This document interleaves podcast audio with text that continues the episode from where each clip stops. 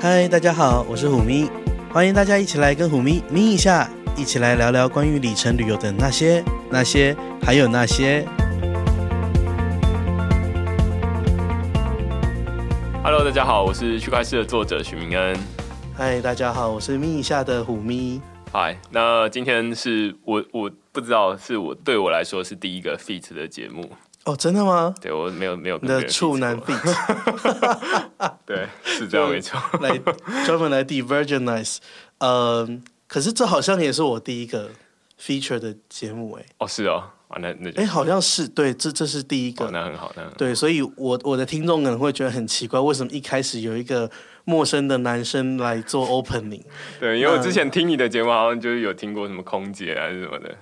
可是就他们都没有节目，那这次是正式跟一个有已经有 podcast 的节目的人一起合作录一集节目，然后同时放在两个节目的频道上面这样子。嗯，对。然后呃，这其实是我反正之前正好认识虎咪，嗯哼，然后我是先听过你的节目，然后后来就是我们认识了之后，所以是我先做 podcast 的，是不是？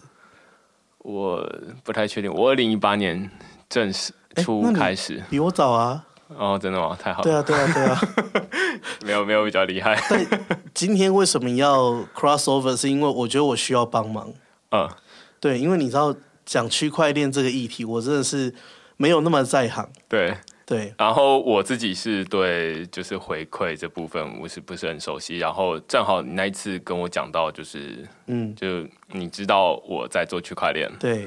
然后你就秀那个 app 给我，所以你知道这个吗？这样，所所以明恩是一个嗯，在区块链上面很权威的媒体，呃，对，撰稿人。不不太敢这么说，但是就是我全职在呃，从二零一八年一月开始，就是全职做区块链的内容服务，嗯、对。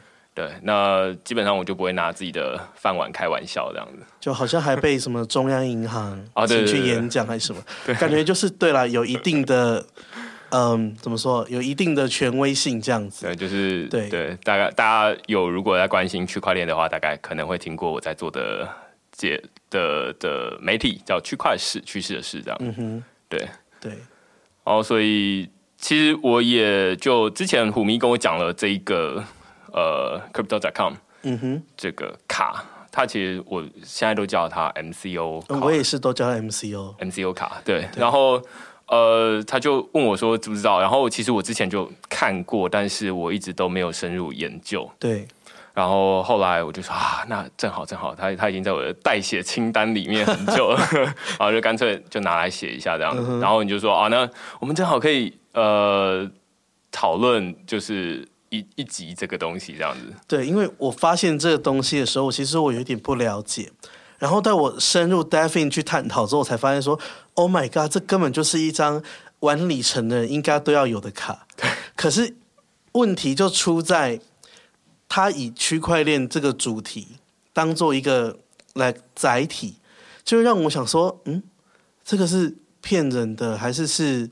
是靠谱的，嗯，所以我都觉得啊，太好了，遇到专家问一下，因为如果这个是骗人的，那骗人也没关系，对，有很多时候我们也心甘情愿被骗，但首先我要知道他是骗人的，嗯，那如果他是靠谱的，那当然更好，对，对不对？对，所以我这我先说结论啊，就是我觉得这间公司应该是可靠的啊，OK，目前看起来是可靠的，那所以我自己呃，不能说不能说自己。就怎么担保它？但是我自己也去办了一张卡，这样子。对，然后所以我的卡现在在在在路上，在路上，对，在路上还没到。然后呃，之前胡咪给我看了他自己的那张卡，我就觉得，就是呃那个金属金属卡，对对对，很重。因为你知道，在台湾，其实我觉得像在美国还好，因为美国什么卡都是金属的。但是在台湾，你只要提到金属卡，那就是尊爵不凡。因为现在在台湾的市场里面有金属卡的产品。也不过就两张，一张是美国运通的，呃，千丈白金卡，然后另外一张是 DBS 新展银行出的，你要有年，你的资产要是三千万，OK。才会有啊。不过另外一个就是黑卡啦，嗯，对，好惊人，对，所以呃，我我自己是不知道，我以为就是金属卡是很 gay 掰的一个象征，是很 gay 掰啊，在美国是到处都是，是不是？呃，美国蛮多的哦，来八十九块年费就会有哦。好，至少至少还是要交年费，不能没有那种什么免费电子账单，然后就可以免。没有那种东西，对对对。OK，对，所以呃，我自己也觉得这个东西是蛮有趣的。然后后来我就开始深入研究它到底是怎么回事。嗯，其实它有一个，它有一个很特别的机制，就是你要办卡可以，呃，但是你可以选择你到底要不要先买虚拟货币。对，对。然后如果你是不买虚拟货币的话，好像也可以。但是你就是会拿到一张塑胶卡哦，真的吗？就是好像那个、啊、绿哦，就是最最低等级的蓝色的蓝蓝色卡哦，你完全忽略它，不是因为对我们我们玩里程的，就是直接去看它的 benefit 有什么，嗯嗯嗯，然后就我是打算先我自己先办一张红色卡叫 Ruby。嗯然后接下来有打算要升级到绿色卡，嗯，对。哦、不过我现在听众觉得应该是很母萨萨，不知道我们在讲什么，在干嘛？我们是不是得从头介绍一下这是什么东西？对，所以它其实对我来说，它就是一张呃很简单的 Visa 卡。然后我自己的研究基本上就是说啊，它好像就是既然它是 Visa，换句话说就是只要任何可以刷 Visa 卡的地方跟可以领就是 ATM。它是 Visa 的 ATM，那它都可以领出钱来。哦，它的好处就是说，它在全球刷卡消费的时候都不用手续费，嗯、因为像台湾，假设像你用什么信用卡，一定有一个百分之一点五的外币转换费。对，但是用这张卡不用。嗯，然后再来，一般台很多台湾人，大部分出国之前一定会先换外币，例如说。你可能要去日本，就先换日元；对，要去美国就换美金。对。可是，其实在美国，我们的习惯都是拿一张卡直接到当地再领钱，那样的汇率最好。嗯。因为你直接是用 Visa 当天的大额的机器汇率。嗯。那这张卡也是，它全球领钱都不用手续费。哦，因为我自己，我那天这这是我第二次听到，所以我没有那么惊讶。我第一次听到就是你说的时候，我就觉得啊，就 是就是竟然有不用不用手续费的这件事情。因为正常我自己出国刷卡也都是就是一点五趴手续费，大家应该都是很熟悉这样子。而且我跟你讲，其实台湾有一些卡是消费不用手续费的，例如说像中国信托有出一张无印良品的 JCB 卡，嗯，它也是就是消费国。好像日本消费是不用手续费的，嗯，可是相对它就没有回馈。但这张卡最好是说，例如说你办红色那张 Ruby 卡，对，你不仅没有国外手续费，还有两百分之二的现金回馈。对对，所以它其实现在哦，我们一直还没进到这个，我们刚先说它是 Visa 卡嘛，是，然后它其实有总共有五个等级，对不对？对对，然后。呃，最初阶的等级是蓝色卡，蓝色卡，然后你不需要买虚拟货币，不用，对，你基本上就是无脑，因为它是一个 debit card，对，所以你不需要任何东西，你就是跟他申请，然后他就会把卡寄来给你。是，可是你入金之后消费还是有百分之一的 rebate。哦，对对对，对。就是有百分之一的回馈，但是这个回馈我后来有看，它是用 MCO 币来回馈，对，它是回馈你虚拟货币，是的，对，所以。我不知道，其实因为我后来才注意到这件事情啊。然后我自己平常自己在办卡，好像都是办这种现金回馈的卡。然后呃，后来才知道说啊，对，突然想到这个是 MCOB，然后这就不就跟之前什么，例如说拍拍玉山，对对对，他他是用拍币，对，要不然就是 Line，Line 用 Line Point，对对对对，对，所以。听众们可能会一提一想到有什么币，就会觉得很很害怕。嗯，可是转念一想，Hello，Line Point，你怎么相信它是真的？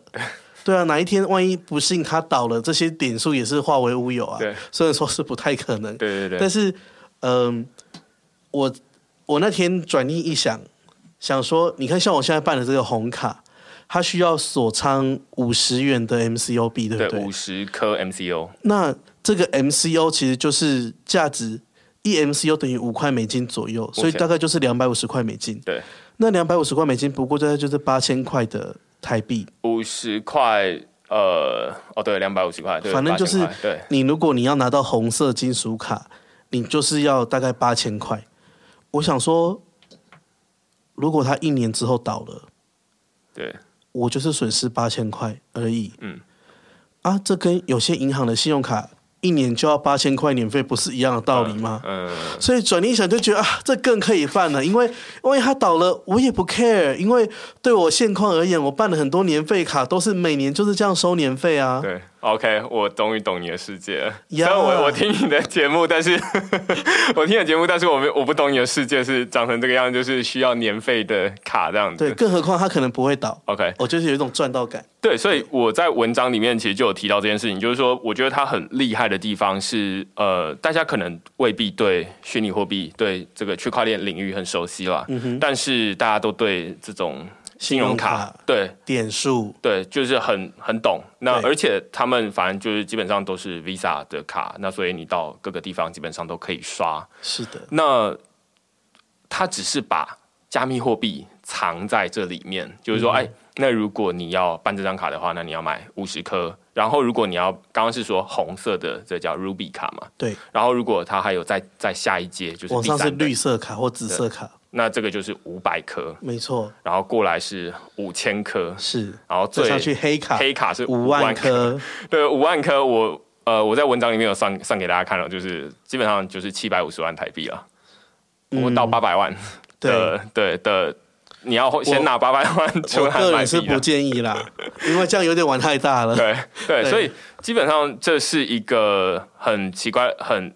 不知道是不是很奇怪，至至少对我来说，它是一个很特别的机制。可是明恩，我跟你讲，有钱人跟你想的不一样，因为早先在两个月前，这个 MCO 一颗只需要两块多美金呢。对，如果那时候你就入了五万颗，你现在资产已翻倍哎。对对对，人家有钱人已经拿这张卡在台在在。在买房子付头期款的，我们现在还在说建议不要。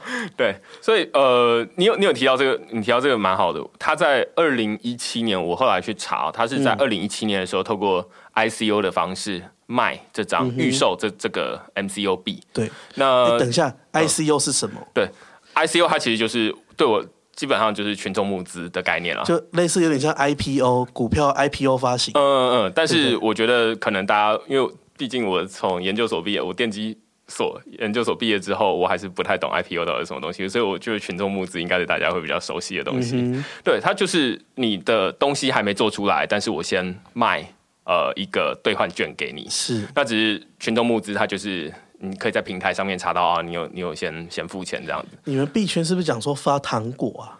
呃，我自己都是 ICO，好像有人这么说，就是这我对。呃，发糖果好像是 airdrop，就是你去免费赠送人家币，这个叫、oh. 对对对，发糖果这样子，对，应该是。但是这这有点啊，反正反正总之它是有点像是群众募资这样子。嗯，它的产品还没出来，那时候它还没做出这个卡片，是。但是他会告诉你说，他会出一个白皮书，嗯、然后告诉你说，哎、欸，那我们接下来要弄一个卡片，然后呃，这个币啊，可能你之后就可以拿来。通常听到白皮书到这里，我已经觉得他在骗人了。对对对，通常啦。对对对对，所以这其实那时候二零一七年的时候，真的是很多诈骗。二零一七到二零一八，所以呃，这个应该是非常非常少数，至少是我目前看到的这个一只手数得出来。，I C U 之后，他拿到钱了，成功做出来一个东西。欸、所以以现在二零二零年的维度，我们这样小维度的看，会想他是不是骗人的？可是你把它放到到过去二零一七年，他的诺言真的实现了，对，就是比柯文哲还厉害啊！哎，对，对不起，没有啦，就是说他其实是有实现自己的诺言的公司。对对对，所以我自己是觉得这间公司还蛮有代表性的，就是至少这个 project，它一开始先。呃，卖币，然后那那时候一颗是刚刚说，现在一颗大概在五块美金左右嘛。对，那时候 ICU 的价格是一颗零点六块美金，对，所以就是快十倍。嗯，最近有什么？最近没有了。最近有什么 deal 不错，可以告诉我们一下吗？最近没有了，最近没有了。就是 ICO 在二零一八年中之后就死了，那最主要原因就是因为有太多诈骗了。所以现在没有人在 ICO 了。对，现在没有人在 ICO 了。所以。你的区块是也不会跟人家讲这个，呃，对我不会，我不会，就是像这个 MCOB 是到从二零一七年一直到现在，嗯、我可能二零一八还二零一九的时候就知道这个东西，所以想听报名牌的就不用订阅你的，对对，不用了，不用了。但是想正经了解的，就是要推荐订阅嘛，对？对对对对。OK，那其实我觉得这个是真的是非常少数，非常少数。他先拿到钱之后，嗯、然后他去真的把这个东西做出来的公司。毕竟你想想看，就是当你自己先拿到一笔钱之后，然后这个又没有跑的、啊、对，又没有政府管，哦、不是我说的、哦，不用啊，我一定跑啊。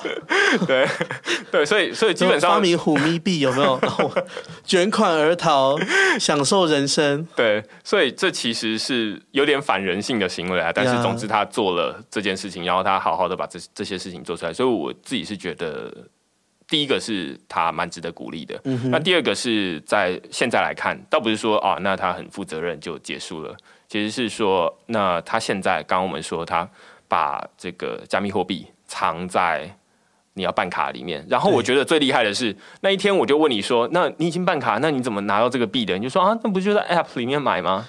对啊，因为我觉得他很。Easy to use，对对对，然后我就想说，哦，原来它里面也有得买哦，我我还以为，因为这这是一个大家普遍进入加密货币领域，例如说啊，那你说要投资比特币，是所有人第一个问题就是说，那比特币要去哪里买？对，因为像我那天还问了你那个朋友一个问题，就是说啊，那个币放在哪里？对，就是。因为这对我来讲，它很虚无缥缈。对对对，太抽象了。但是他就回答了一个问题：那你的里程在哪里？对，你的里程也在空中啊，对不对？你的里程跟那些币一样，只是你的 App 上面一个数字而已。嗯嗯嗯，对，所以他们都是数位的东西，他们都是数位的数字。我这样用里程来比喻这个币，我真的是一法通万法通，我整个就秒懂。因为原本你会觉得说。那我的比特币到底放在哪？嗯、然后我觉得很可怕，就是我后面我们是不是被骗了、啊？嗯，可是里程也是这样啊。对对对，对，所以其实目前看起来，呃，就是现在加密货币，我觉得它很厉害的是，它直接在 App 里面内建一个，它其实是一个代购机制啊，就是说你去呃你去跟他买，然后他可能会就是它的价格会稍微差一点点，就是好像一 percent 啊高一点。比市价高一 percent，但是其实那感觉，如果你只有买五十颗的话，例如说八千块的话，其实可能高个七八十块而已。哦，所以不用为了省这个钱去额外你要去加密货币交易所办账号，嗯、然后你要通过实名认证，实名认证他要你呃拿着 OK 太麻烦了，那就是 App 里面就好了。对 对对对，所以你就是直接在 App 里面买，然后结束。嗯、那而且买完之后，你就可以跟他说，哎、欸，那。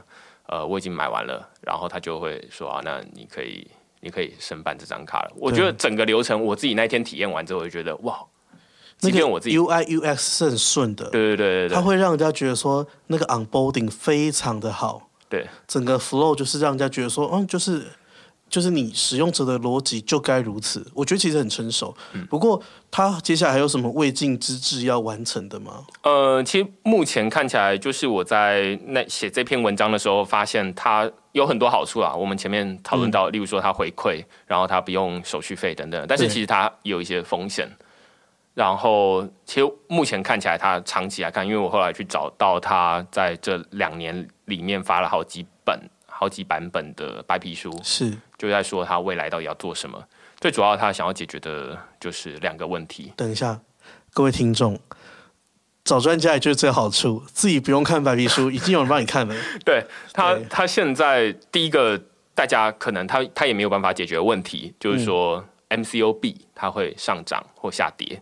那上涨当然没问题，对。对，你怕它下跌，可是我觉得啊，他很聪明，就是他建立一个这个生态系之后，大家都在用 MCU 消费。那我我不知道，就是下跌的原因在哪里？Correct me if I'm wrong，就是、嗯、那么多人用，那么多人会去买，它就应该会上涨才对吧？对，就它就会像像我们通货会膨胀一样，慢慢往上涨才对。嗯，所以长期看来，它 should be 要涨，对吗？呃。这对理论上是这样子，就是说，对呃，这基本上就是供需法则嘛，就是供给固定。他们有说，呃，我们 MCOB 固定只发几颗，基本上这是在区块链世界里面或加密货币世界里面的常态，就会先讲好。对，大家都会先固定说，像比特币，它就是说，哦、呃，我们在二一四零年之前只会发两千一百万颗，就这样固定。那城市码就写好在那里。如果说他自己偷偷超发，会有人知道吗？会。那因为它的这个 MCOB 它是把他们的城市码放在叫做以太坊这个区块链上面。嗯、那这个他们的城市码都是完全公开的，我们叫开源 （open source）。Open source。那所以大家都可以看得到，就是说，哦，那你现在运行的城市码是什么样子？那对，基本上就是技术专家会从那一套演算法，你这样看出来，你就知道说这个到底会不会被。就是等于是他公开他的算式给你看，对对对，就是他说的跟他实际做的对有没有一样？那他说的就是他可能在白皮书里面写的，就不会有二零二零减掉一九九七等于五十这种情况出现就对了。对对对对对对对，就是数学还 OK 哈，他们数学是好的。对，然后所以基本上是这样。那第一个是币价上涨下跌，当然是没有办法保证，但是理论上它供给固定，然后需求。啊，假设办卡的人越来越多，他最近有开通欧盟的地方可以呃办卡，那所以基本上办卡的人越来越多，理论上大家会去买这些币进来，那价格就会上去。但是，但是，但是，however，但是呃，这个币它不只有可以在，例如说 App 上面，大家买这个币。也有可能，他大家可以在其他地方取得这个币，例如说我在其他的交易所买，那但是我其实没有要办卡，嗯、所以我纯粹只是看好说，哎、欸，那这个币有这么多人会买，那我也要买一点，虽然我没有办卡，然后我等它价格上去的时候，我就抛售爆卖一波，那它价格就会下来。所以其实目前这个 MCO 币的价格还是跟比特币的呃价格。就是跟着一起上涨下跌，它的浮动还是大的。对，呃，基本上都是，例如说，现在其实所有的全球大概有三四千种加密货币哦，那他们的价格理论上目前大致上都跟比特币的价格上涨下跌是一致的，就是比特币今天大涨，那基本上所有的币大概都会涨一点，那大跌大概他们也不不太会。呃，突然就自己就上涨，所以目前这个整个加密货币，我们会说这个情况还不太成熟，所以嗯，不太可能就是说啊，那就是例如说台积电涨，然后所以整个股市都涨嘛，就是理论上应该有一点差别。对我来讲，我会觉得用我们里程的世界了，哎、欸，嗯、来我们虎迷这边的听众，就是里程的世界，其实就是长期看来里程就是贬值的，嗯，然后。航空公司会无限发行里程哦呀，它甚至是无限发行，嗯，所以里程长期是贬值的。OK，然后它透过更改那个兑换表，你的里程就会直接大贬。哦，所以像你这样讲，我就会想说，嗯，啊，里程那么容易贬值，哦，我都在囤了。哎，我觉得这这还蛮好的，因为我不知道，我不知道里程长期来说是贬值的，长期是贬值的。所以过去他们通通常都是怎么改这个，就是让它贬值，它可以说改就改。那他也可以，反正你也不知道，你其实不知道他到底发几颗嘛，就是发多少。他是无限发，啊，他就是无限发。对啊，有多少人来我就发多少这样。对。那现在应该市场上会有一个，例如说一里程，就举举来说，呃，我不知道。但是对，是有一个合理的估价的。格对。嗯、然后像台湾就有一个网站叫铝合金，嗯，然后他就会一直每个月对这些里程做出估价。嗯。不过它的估价其实不是看现在的供需，而是。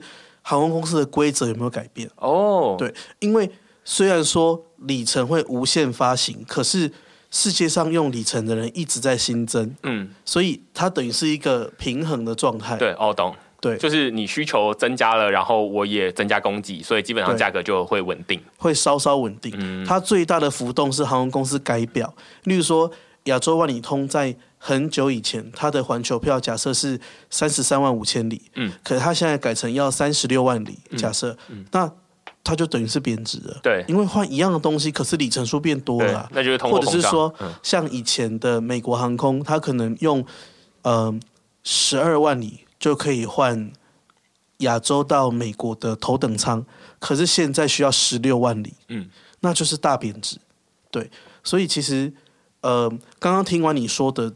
那一套逻辑之后，我就会觉得说，那感觉它的那种变动的不确定性跟里程其实也是差不多的。嗯，对而且我觉得这还蛮有趣的，就是呃，里程的，就是贬值或者是升值，我不知道可能比较少升值的这种情况啊，基本上就是仰赖这个航空公司它到底什么时候去看它的良心去改这个东西哦，所以所以才会有，如果它良心。多一点的话，他可能就会有很多粉丝，就会觉得说、啊、他们比较不会去动。对，比较公道的航空公司可能会提前说，我三个月或半年之后要改表。哦，他会提前，所以你先、呃、有准备这样。对，你先让你准备。啊，比较没良心的就是我明天改表，更没良心的是他甚至没有表，嗯，一直在动态。OK，像美国籍、达美航空、联合航空，嗯，都把自己的兑换表拿掉了。哦，是哦，哎、欸，我觉得。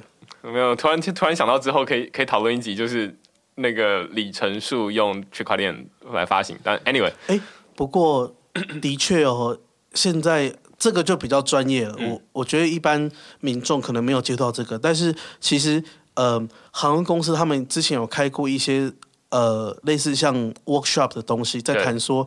以后里程要怎么样用区块链的方式存在？嗯，对，因为其实各行各业都只要会牵涉到大数据的，其实他都会讨论说怎么样让它以区块链的方式存在在呃网际网络之中。这样对对对，对所以这这个应该是可以另外一个话题，因为我之前有找过呃已经收掉的远东航空的营运长、呃、来讨论这个这个题目，然后他们就他们就也有想过说可以用这件事情，但是他们已经不存在了，所以就。呃，下一次以后再说。是，对对对。那回到这个卡本身，就是因为它理理性上，基本上大家买东西就是大家都用这个 MCOB 来换卡，来办卡，所以理论上它的需求应该会一直上去。但是也有人去市场上操盘，所以理论上它就会跟着市场上就是呃浮动。其实。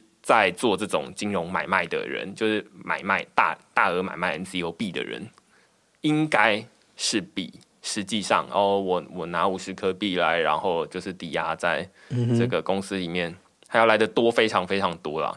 所以其实这个币价，呃，理论上是会上涨，但是实际上都没有这么保证。但是我觉得等它跌，因为等它跌，我就要入更多。对对对，对。不过其实。对一般的消费者来讲，这个 crypto 这个 app 还提供一个功能，就是你可以只入金入 like 美金、英镑或是美元。对对对，它有一个我我后来研究，其实他说简单是蛮容易上手的，如果你用基本功能的话，但是如果你要用它，呃，就是比较进阶，我称为进阶的金融功能的话，其实它还蛮多可以玩的。是，就是呃，我发现它这个 App 里面其实包含了三个钱包。对，就是一个是 Crypto 的钱包，就是加密货币的钱包，里面可以让你放比特币，可以让你放以太币，然后你也可以直接在那边买，它那等于内建交易所的概念。嗯哼。那第二个是呃法定货币的钱包，就你刚刚说的。对啊，这个总不能再说。没保障是吧？对对对，呃，应该这个是说你把钱放进去，但是它到底是不是有呃受到金融监管，或是对对对存款保险？我其实没有认真的研究它这件事情。因为台湾人办的时候，这个发行银行在新加坡，嗯，所以要看一下新加坡的法律，嗯嗯，对，或者是这间公司它到底有没有受到就是监管，然后跟它到底有没有去做信托？因为它是委托一家新加坡银行的新加坡的银行发行哦，所以这个可以再去查一下，这个还蛮常见的，就是对，因为呃，Visa 它看起来会有一些主要会员跟其他的会员这样。子，然后。呃，正常任何公司他们都没有办法直接发行 Visa 卡，那所以他们就会跑去找这种呃是 Visa 的主要会员，说，哎，那你帮我发卡这样。这好像最近还蛮常见的。那呃，回到这个，基本上他们就是说啊，那可能这个钱可能也不是他们自己拿。像这，如果是在台湾的话，如果他们不是金融机构，但是他们去拿这个钱，这个叫非法吸金。对对，虽然我不是法律专家，但是我好像略懂这个东西。这会好像会违反银行法吧？对对对，然后所以所以你不能，你不是银行，你就不能就是跟大家收了一大笔钱，然后放在你要放在一个信托账户。对对对，你要放在银行那边去这样。那所以基本上这个是他们的法币账户。那最后一个是、嗯、呃信用卡，呃应该是说金融卡账户。对对，就是你要。刚刚这两个钱包，就是无论是加密货币钱包或者是法币钱包，你都可以用来加值进去那个，你可以转过去。对对对，你就是把钱放进去，因为它是一个 debit card，那所以它就是有多少扣多少。这个意思有点像是现在不是很多那种数位金融账户很红吗？对，例如说像什么永丰银行大户卡，对对对对，那你就会办一个大户账户，嗯，那大户账户里面有 debit card 功能，就是有数位银行功能，你有信用卡功能，你还可以大户投，就是投资股票、定期定额 ETF 的功能的喜爱那俩，对，完全一样。那所以它基本上就是两两个分开来。那然后它，我我自己研究比较多的是它在加密货币这一块，就是如果你是把这些钱呃用加密货币呃放进这个金融卡的账户里面，debit 卡的账户里面，那基本上对于如果你是很喜欢花加密货币，但是没有地方花，因为其实现在整个台北市啊找不到五间 呃店家愿意收比特币的。怎么收啊？如果真的要收，呃，你就是有一个钱包，你就是下载一个钱包，嗯、呃，随便下载一个，例如说呃，Argent A R G E N T，这个是我最近很常用的。那他就会他就会给你一个 Q R code，、嗯、然后你就你就可以扫那个 Q R code 给他，有点像是 Line Pay 啊。对哦，对，所以你就是直接转给他，那只是你自己去换换算那个汇率。那通常在钱包里面也都会提供换算，就是说啊，那我要转一百块的比特币给他，他就会算成零点零零零零几克 BTC 这样的。对，对，大概是这样。那但是我觉得就是这个 MCU 卡它解决了一个很重要的问题，嗯，就是本来大家想要花没地方花。然后，即便现在有几间愿意收这个比特币的店家，他们其实也不是真的愿意收，他们只是想要做个噱头，就是说，哎，我们收比特币，然后可能会吸引到一些族群，但其实他们就是收完了之后，马上拿去卖掉，哦，马马上拿去交易所卖掉，所以这就这个效交易行为就会变得很像是脱裤子放屁，对，就是。啊，大家都可以收新台币，你愿意付新台币，我也愿意收新台币。结果我们偏偏就要应用比特币来交易，感觉它就是炒一个话题。对对对，所以这当然是行销的手法，没没什么问题啦。只是说有一些人他还是觉得说啊，那我就是我想要这么做嘛，但是呃，很多店家都不愿意收，那就很麻烦。那现在有了这张卡之后，忽然就变得比较简单一点，就是说啊，那我就把比特币呃或者是以太币等等的虚拟货币，嗯。加值到这个金融账户里面，然后我用金融金融卡的账户去刷，所以他也不一定要用 MCO 转，对不对？对对对对，他是可以买 Bitcoin 的。对对，那所以对于你个人的这种感觉来说，就是你实际上消失的是比特币，嗯，的资产，就是你消失了几颗比特币这样子。对，然后但是店家他也不用管，就是说啊什么你给我你付我比特币，我不知道到底该怎么变现。Visa 会帮你，就是 Visa 跟这个 Crypto.com 这间公司去清算，对，他们会去做完这件事情，嗯，所以他们也是收到的是新台币，或是收到的是美金，但是你花掉的是比特币，那就双方都开心这样。呀，对对对，那我觉得这这是在支付领域是很厉害的一个创新啊，这正好是在区块链这个产业里面，大家想要长期解决的一个问题，就是说比特币支付很难做。回来，刚刚其实在说的是，呃，这间公司它到底长期想要解决什么问题？第一个是币价波动，我们刚刚讲了一大堆，有点差差出去太多。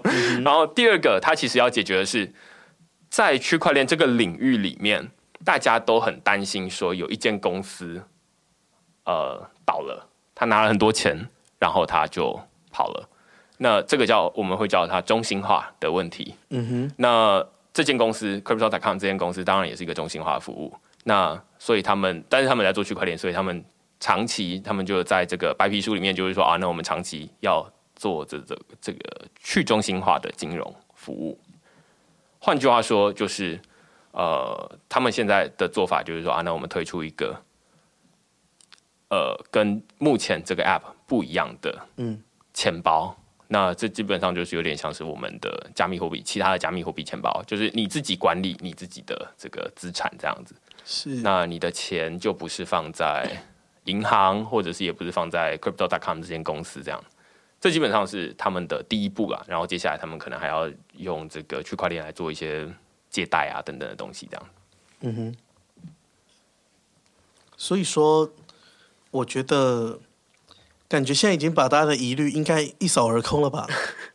对，我自己是觉得这这张卡基本上是你要玩很简单的玩法也可以，然后你要玩很复杂的金融玩法也 OK。对，然后呢，我觉得接下来就要谈说，那为什么要申请这个？感觉那我就如果这个拿这个卡去刷卡，我就是因为它入金，就是你去买 MCU 的时候，你也是刷卡，嗯。然后你拿这张卡再去把 MCU 花掉，也是刷卡。对，那我就刷原本的卡就好了。哦、我干嘛脱裤子放屁多刷一次？对对对，这这是你上次告诉我的，我觉得我觉得很对厉害。怎么厉害了？就是你可以刷两次，然后赚两次回馈，对不对？对，因为就玩里程的人就开始要对这有兴趣。我希望你那里的听众也可以加入我们这个世界哦。不过应该玩区块链的人都会也是会懂里程世界怎么玩嘛。我是不太懂，我是有在听，但是我一直都不太懂。那我现在简介一下，就是说，基本上呢，呃，你在买 MCU 的时候刷卡，有些卡是有回馈的，嗯，例如说像很红的那个，我最近就是叶配的一张卡 是汇丰银行的那个旅人卡，嗯，对，在我的那个专业里面就是有连结可以办这样子，好。大家去办哦，然后我觉得这张卡是真的推荐，因为它国外消费最低是十元一里，嗯，所以掐指一算大概是百分之六的回馈率。哦，OK，对，所以你看，哎，懂。你用这个卡去买 MCU，现在六月三十号之前是不用手续费的，嗯，你只要被收国外手续费一点五 percent，嗯，可是你可以得到六 percent 回馈的里程，所以相当于你刷这个卡是四点五 percent 的回馈，嗯。然后，如果你再用你的金属卡去消费的话，对，你可以拿到 like 两 percent 的回馈，对，所以就是六点五 percent，对。而且六月三十日还有更好的事情，所以你在家乐福、在嗯麦当劳买 Uber Eats，或者是有一些网络商店 Foodpanda 都有百分之十的回馈。嗯，哦。对，所以我觉得目前看起来，因为我自己是用什么 FlyGo，而且这张卡还能绑 Line Pay，OK，所以看起来反正它就是一个回馈比较高哦。我我有在文章里面提到这件事情啊，就是说它，因为刚刚有说它可以用两种方式储值进去这个 Debit Card 的账户里面，对。那其实还有另少讲了一个，就是信用卡，你可以用信用卡直接刷钱进去这个 Debit Card 的账户，对。对，那就是我们现在在讲的这个东西。那基本上，因为第一层信用卡它本来就会有一些回馈。那无论是你刚刚提到那张卡六 percent 回馈，嗯，然后或者是你刷其他的卡，那基本上你就是会有一一定的回馈啦。那基本上这都是买外币或者反正就是国外刷卡，那就有一点五 percent 的手续费。但是只要你的国外的消费的回馈是比一点五 percent 还要高的话，那理论上你就可以，例如说，刚假设刚刚是六 percent 嘛，嗯，那扣掉一点五就是四点五，然后四点五再加上呃，我们刚刚说红卡那个 Ruby，它是两 percent，那就是六点五 percent。对，那对，然后如果是其他的卡，例如说那个什么，呃，要要压七百五十万、八百万的那个黑卡，它就是五 percent，那。你就会拿到蛮多的回馈的啦。对啊，对对对，那所以这基本上是一个小技巧，就是只有所以文案要写就会写说，想要订 Uber 一直有八五折回馈吗？来听听这个 Podcast。对对对对对，啊、所以呃，我自己我自己在这篇文章里面就是觉得它是一个一般人，因为哦，我也是后来才知道，就是这几天才知道说，其实台湾人最喜欢的。两项金融行为，一个是办卡，嗯、第二个是买保险。我跟你讲，啊，我们没有 run down，但你好像都知道我要讲什么。这张卡也可以用来买保险。OK，好。例如说，这张卡实证已经可以去买富邦富邦人寿的保费。嗯，对。哦，你就填卡号，然后付款银行就写 MCO 就会过了。嗯、哦，是哦。OK。所以我其实完全不知道，因为我只是知道说，它目前看起来就是说五 percent，呃，最最高了五 percent。那如果是红卡的话，就是两 percent。对，呃，全通路，嗯，这样。那所以基本上就是你任何只要刷得过，只要只要只要可以刷。但是其实我很好奇，就是我我有看到别人在讲，就是说会有刷不过的情况。对，我其实不知道刷不过是什么情况。有些刷卡机可能不接受国外银行卡的消费。哦，OK。可是当你刷不过的时候，你可以用一个方式，这张卡可以被绑在 Line Pay 里面。哦，然后你可以改刷 Line Pay，然后就过了。对，好，好，学到一招。嗯，而且我们还没有讲到它其他的福利，对比如说，如果你办红色卡，然后你知道有些 Podcast 的听众他可能是用 Spotify 在听，对，那 Spotify 是要，如果你想要无广告是需要付费的，对，你用这张卡去扣款的时候，它会完全百分之百的回馈给你，嗯，也就是说，你拥有这张卡，你就等于是 Spotify 免费，对，对，然后。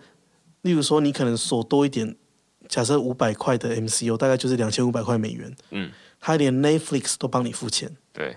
对，所以基本上就我看到，其实包包含你刚刚前面说的啦，就是说，呃，你在买的时候，你在办这张卡的时候，你基本上是把它当成是一次性卡费。你第一时间你是在想的是，那我到底多久才会回本？或者是说啊，那干脆就这张卡就直接过去了，就是反正这个应该说这些币这些钱，呃，七八千块或者七八万块。七八万块可能会想一下，七八千块你就是觉得说啊，那这就是一年费。因为因为我那时候就想说，红卡是八千块嘛，对，然后它又可以 Spotify 免费，嗯，所以光是 Spotify 的一年的费用，大概年化投资报酬率是百分之二十四，嗯哼，等于是我存钱存八千块在这里，我有百分之二十四的年化报酬，嗯，各位朋友，有什么银行存款比这个好？对，所以这这个是一个基本上大家就会觉得说，呃，反正会我看到还蛮多人都在算说，那到底多久会回本？嗯，就你就可以不用去管那个呃当初付出去的七八千块。但是其实我觉得这个是有一点，呃，就是其实那些 MCOB 在锁半年之后，嗯，它是会还你的。对，你可以自由流通。对，你可以拿去卖。你可以，你可以干嘛？留着也可以，留着等它涨价也可以。说不定它已经涨价了。对对对对对，所以你就卖一半，对以回本。对对对之类的。那所以这其实是一个，我自己是觉得它对于如果你正好手边有一个没在用的七八千块，应该有一些人都会有啦。对对对，那但我觉得七八万有一个也是很好的福利。嗯，就你七八万存着，它每年。他每个月会新增年化百分之六的利息出来，嗯，就是那当然也是用 MCU 的方式，对，六趴的 MCU 币啊，年化百分之六，对对对，对，就是你放了一年，你会多百分之六，那这个就等于在存钱，对。对，但是呃，还是要说一下，就是说这个 MCO 币，因为它不是价格稳定币，对。对，所以它的价格有可能一天就涨了百分之六，或者一天就跌掉百分之六，然后所以这当然有可能。它最近的价格稳定到我都有点失望，可是因为我现在投入的部位很小，我都会很希望它跌。对，这样，因为你就是想要再买更多。Hello，股票不卖就不赔啊！哎、欸，呃，对不起大家，我我不是在提供专业的投资意见哦，就请大家审慎考虑。对，对我自己，我自己在在。研究区块链的时候，我是比较不太敢，就是告诉大家说啊，那你就你就买，对对，害怕害怕把把别人带到带到错误的方向那。对，但是我真的要告诉大家，就是不要博身家，拜托拜托不要。对，所以基本上我觉得这个是一部分啦，就是说如果你有抵押五百颗，我觉得这也是一个很有趣的玩法，因为在、呃这这肯定也是未来的这个趋势啊，在这个区块链领域里面会有一个专有名词叫做。Proof of Stake，呃，Proof of Stake 是它就是说你把钱有点像是抵押在那里，未来以太币、以太以太坊就是全球目前可能最多人在用的区块链，就是未来也会走向这个模式。基本上就是说啊，那你抵押，例如说几颗以太币在那里，例如说二十颗以太币在那里，那它就会呃随即时的，就是会回馈一些零色，就是零星的以太币给你，然后可能年化。不知道，现在还不知道大家报酬多少啦，但是基本上这个就是会是这个领域的常态，有点像是储蓄啊。是，你把钱存在那边，然后你就想说啊，那到底一年会回收多少？OK，所以其实他，你刚你刚讲到这个年化六 percent，我突然想到就是说，它其实后面还有很多金融的服务可以用，例如说，呃，你可以直接在里面买，就是有点像储蓄一样，然后它就你可以出问，呃，你可以出比特币。对，他会给你六 percent 到八 percent 的呃比特币的收益，有点像是刚刚这个 MCOB 一样。对，那呃以太币也是。那如果你是存稳定币，现在这里面就是整个区块链世界里面还有一些是美金稳定币哦，就不像是呃比特币这样子会一天涨多少然后跌多少，它基本上就是一比一，是跟美金等值这样。哦，对，那你把你如果是例如说买一百美金的稳定币，那等于就三千块台币嘛，它就会呃目前的呃大概左右。嗯哼，那你就想想哦，那你在这是活存哦，就有点像是你在呃这个什么 GoGo 卡台新 GoGo 卡里面，它可能就是一 percent 的活存年化一 percent，然后这边是十 percent，那所以基本上就是十倍。所以，如果你可以接受，就是说，呃，价格稳定币，它是一个，它是一个加密货币，但是它的价格不会上涨下跌，嗯，然后你也愿意相信 Crypto.com 这个平台，嗯，等于是可以直接把钱稳定币，所以这个利息还是 Crypto.com 提供的？呃，这个利息其实是他们就把这些钱拿去，你等于就把钱交给他，然后他就把这些钱拿去做投资，对对对。无论是借贷给别人，不能博身家的那种啊，还是嗯，要分散风险。对，但是他其实就我呃的看法，就是说，在这个领域里面，这种存款，嗯，其实是风险比较小的。是，那有很多风险比较大的做法，例如说，他还有提供量化交易，就有点像机器人交易一样，把钱呃交出去，然后他就会告诉你说啊，那你可以，你要选择低风险的呃交易。策略中风险的和高风险的，那当然低风险的那个最低就是报酬最低，然后高风险的报酬最高，但是你也可能赔最多的。哦，对对对，那它其实是有很多不同的做法。那我认为啦，就是买就是存这种价格稳定币，其实是比较安全，风险比较低的。对，当然还是没有比你把钱放在银行。嗯，毕竟，Crypto.com 这间公司它不是金融机构。对对，那目前看起来就是各国都没有把这个呃虚拟货币当成是呃法定货币的等级。嗯、对，所以它的监管当然也就就是政府对它的这个管理当然也就不会那么严谨。嗯哼，那对于消费者来说，有可能投资者来说，你就有可能权益受损。所以这还是有一点风险的，那就是因为有风险，所以就是富贵险中求嘛。对、啊，对对对，就是会有事。那如果你富贵险中求，好险买富邦。对对对，大概是这样。嗯嗯，我觉得其实可能自己差不多了哈。嗯，我会觉得，当然这一定是有风险的，所以真心还是建议大家评量自己的财务状况，然后。我个人会把它比较当做是游戏化的方式啦，来、嗯、来做这个操作，然后一切都是在自己可接受的范围，不会就说因为这个、啊、很好很好，我就投了很多下去。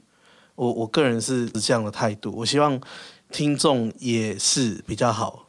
对，对我也觉得，就是因为我自己其实也不是把很多的资产，我也有一部分的资产是绝大多大部分都是在。还是新台币了，嗯哼，然后但是会有一部分是放在加密货币，嗯，那我也不太敢压身家，即便我自己全职研究这个东西，然后我自己本身是蛮看好区块链未来的发展，是，但是我永远不知道什么时候会跳出一个骇客，然后就把全部都给害了，这样，对，那价格就归零了，所以呃，我我觉得还是会我自己追求的是参与感，就是说，嗯，当大家在讨论加密货币的时候，我觉得。我也推荐我身边的就是不太懂区块链或者加密货币的人，就是至少人家在说哎比特币的时候，你就说哎我也有一点哦，然后你就觉得很厉害，明明明明明明明一点颗哦，对对对对。那然后以前你要买到加密货币其实是很困难的，对。那但是你现在你只要有一张卡，然后这张卡基本上